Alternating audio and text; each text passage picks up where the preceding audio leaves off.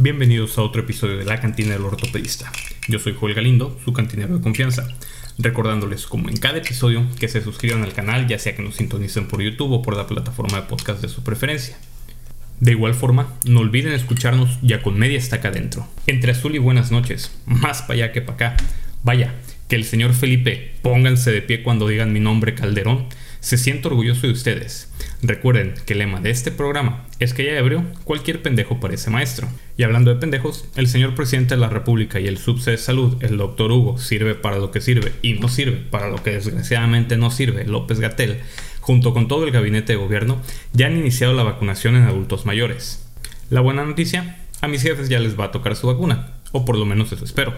La mala noticia que yo, como muchos de ustedes y resto del personal médico del país, parece que nos la vamos a pelar más cabrón que cualquier adolescente cuando se encierra en su cuarto con su celular.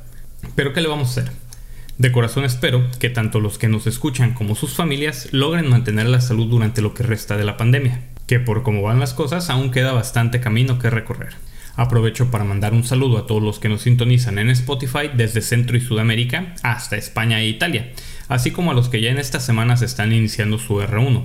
A estos últimos les quiero decir, aguanten cabrones. Recuerden que la residencia es una inversión a futuro, no se desesperen. A los R4 que están por salir o que ya salieron, aguanten también. El frío de la calle solo dura un ratito y después las cosas comienzan a mejorar. Pero dejemos de hablar de cosas tristes y empecemos con el tema. El día de hoy hablaremos sobre la tendinitis calcificante del hombro. Empecemos.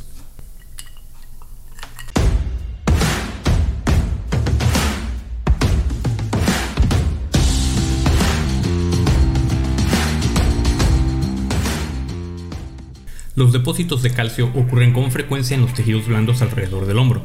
Las radiografías de hombro de rutina a menudo revelan calcio que por lo general es asintomático. Sin embargo, algunos pacientes desarrollan depósitos que pueden ser extremadamente dolorosos. Estas lesiones pueden ser una causa importante de discapacidad, con una marcada inflamación en el tejido brusal alrededor de los cristales de hidroxiapatita cálcica.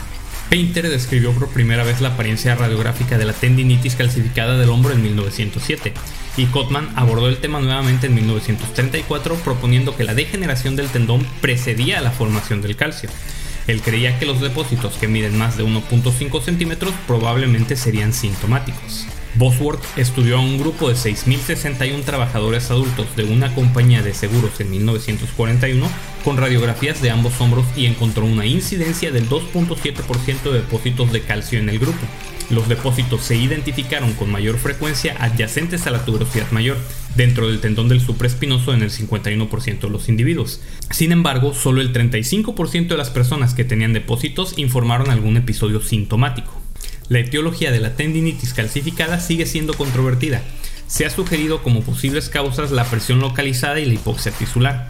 Se han propuesto teorías de calcificación tanto degenerativa como reactiva. Es bien sabido que la degeneración del tendón del manguito rotador ocurre con el envejecimiento. Hay una pérdida de vascularización dentro del tendón, lo que da como resultado la alteración de las fibras y el adelgazamiento de los fascículos. Las fibras fragmentadas adelgazadas suelen ser hipocelulares y es en esta zona donde se producen los depósitos de calcio. Sin embargo, si la tendinitis calcificada fuera un proceso puramente degenerativo, la incidencia debería seguir aumentando a medida que aumenta la edad del paciente. Sin embargo, la incidencia alcanza su punto máximo en la quinta década de la vida. Además, la tendinitis calcificada a menudo se resuelve sola, y esto no es común en las afecciones degenerativas. Uthoff y Loer han propuesto una teoría alternativa, la de la calcificación reactiva. Estos autores han delineado una evolución del proceso de la enfermedad y la han dividido en tres etapas distintas, la precalcífica, la calcificada y la poscalcífica. En el estado precalcífico, que típicamente es clínicamente indoloro, hay una metaplasia fibrocartilaginosa por la cual los tenocitos se convierten en condrocitos. La formación de condrocitos parece conducir a la deposición de calcio. La etapa calcificada se subdivide en tres fases. La fase formativa es cuando los cristales de hidroxiapatita de calcio se depositan y se fusionan para convertirse en un gran depósito. Hay tabiques fibrocartilaginosos entre los focos de calcificación que carecen de canales vasculares. El proceso luego entra en la fase de reposo, en donde el tejido fibrocartilaginoso bordea todo el depósito, lo que indica el final de la deposición de calcio. Luego hay un periodo variable de inactividad en el proceso de la enfermedad hasta que comienza la fase de reabsorción. está marcada por la aparición de canales vasculares en la periferia del depósito. Luego, el depósito está rodeado por macrófagos y células gigantes multinucleadas que comienzan a eliminar el calcio. Es durante esta fase que el calcio tendrá una característica cremosa o similar a la de una pasta de dientes que puede estar bajo presión. Se considera que este es el punto más frecuente de síntomas clínicos. A medida que el material calcificado entra en contacto con la bolsa durante la reabsorción, crea una reacción inflamatoria grave. En la etapa postcalcífica, el tejido experimenta una mayor curación con nuevos canales vasculares y tejido de granulación.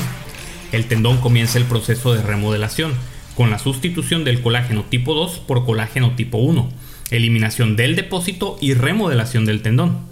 La mayoría de los casos se desarrollan de forma espontánea y a menudo se desconoce el factor desencadenante que causa el episodio inflamatorio inicial. La tendinitis calcificante del hombro ocurre típicamente en pacientes entre 30 y 60 años de edad. Afecta a las mujeres con más frecuencia que a los hombres y la mayor incidencia ocurre cerca de los 50 años. Como muchas afecciones inflamatorias, la tendinopatía calcificada puede caracterizarse como aguda, subaguda o crónica. La tendinitis calcificada aguda causa un dolor intenso. El inicio suele ser atraumático con un inicio rápido de dolor, pérdida de movimiento y en ocasiones hinchazón localizada. El paciente presenta malestar marcado, limitación de los rangos de movimiento y compromiso severo de la capacidad para realizar actividades de la vida diaria. En el examen físico, el paciente está visiblemente angustiado, protegiendo el brazo contra su cuerpo o en un cabestrillo improvisado, puede parecer similar a una infección aguda. Sin embargo, los pacientes están afebriles y no muestran celulitis u otros síntomas constitucionales. Aún así, es fundamental descartar un proceso infeccioso mediante la evaluación de la temperatura y los análisis sanguíneos, especialmente si hay enrojecimiento de la piel. Generalmente no es posible hacer pruebas de provocación para descartar lesiones del manguito rotador debido al dolor intenso. Los síntomas agudos suelen ser autolimitados y pueden durar de 3 a 7 días. El dolor disminuirá gradualmente, permitiendo que el paciente comience a usar el brazo. La resolución suele indicar la disolución del depósito, lo que da como resultado la curación espontánea o la progresión a una fase subaguda. Durante las fases subaguda y crónica, los síntomas pueden variar mucho y dependen del tamaño y de la ubicación de la lesión, así como de la calidad del tendón restante. Los síntomas son mínimos, con lesiones pequeñas o bien contenidas, especialmente en aquellos pacientes con un arco acromial plano. Cuando el depósito es grande o si hay un pinzamiento subacromial asociado, el cuadro clínico es más complejo. Los síntomas van desde el dolor intermitente y el dolor agudo hasta el dolor crónico. Periódicamente, los síntomas agudos pueden reaparecer si el material calcificado vuelve a alcanzar la superficie bursal, provocando un cuadro inflamatorio grave recurrente. Las radiografías son la prueba clave para hacer un diagnóstico adecuado. Un examen estándar de cuatro vistas del hombro revelará la radiodensidad clásica y confirmará y ayudará a caracterizar el depósito.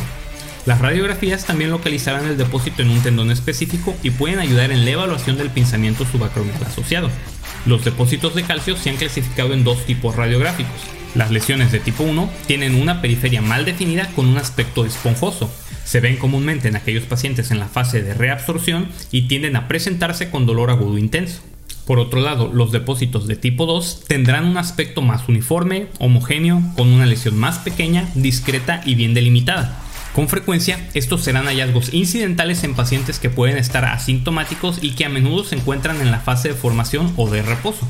La resonancia magnética es otra herramienta de diagnóstico que ocasionalmente puede ayudar a evaluar el calcio en términos de tamaño, ubicación y quizás lo que es más importante, la gravedad del cambio o el daño reactivo del manguito rotador asociado. Es importante mencionar que la resonancia magnética no se usa de forma rutinaria en la evaluación de estos pacientes. El ultrasonido es una herramienta en crecimiento en el consultorio ortopédico y tiene un gran beneficio a la hora de evaluar la tendinitis calcificada. Esta herramienta permite clasificar el depósito de manera diferente y ha sido dividido en cuatro tipos por Shoyo y colaboradores. Las calcificaciones se pueden presentar en forma de arco, con un arco ecogénico y sombreado adyacente, de forma fragmentada o punteada, con al menos dos arcos ecogénicos y sombreado claro, de forma nodular con foco ecogénico sin sombras, o de forma quística, con una pared ecogénica acentuada con un área anecoica y ecos internos débiles o estratificados.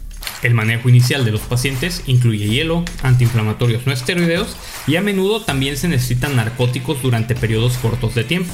La fisioterapia generalmente no se prescribe en la fase aguda.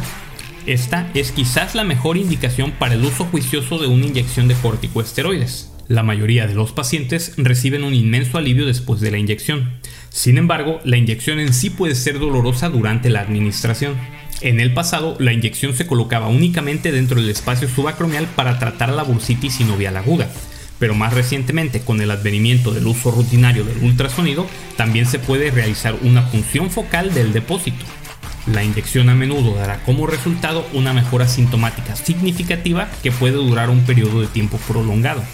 Los depósitos cálcicos recurrentes, subagudos o crónicos en la fase formativa son los que plantean las consideraciones de tratamiento más desafiantes. Se ha probado la litotricia extracorpórea por ondas de choque con resultados mixtos y con una cobertura de seguro limitada.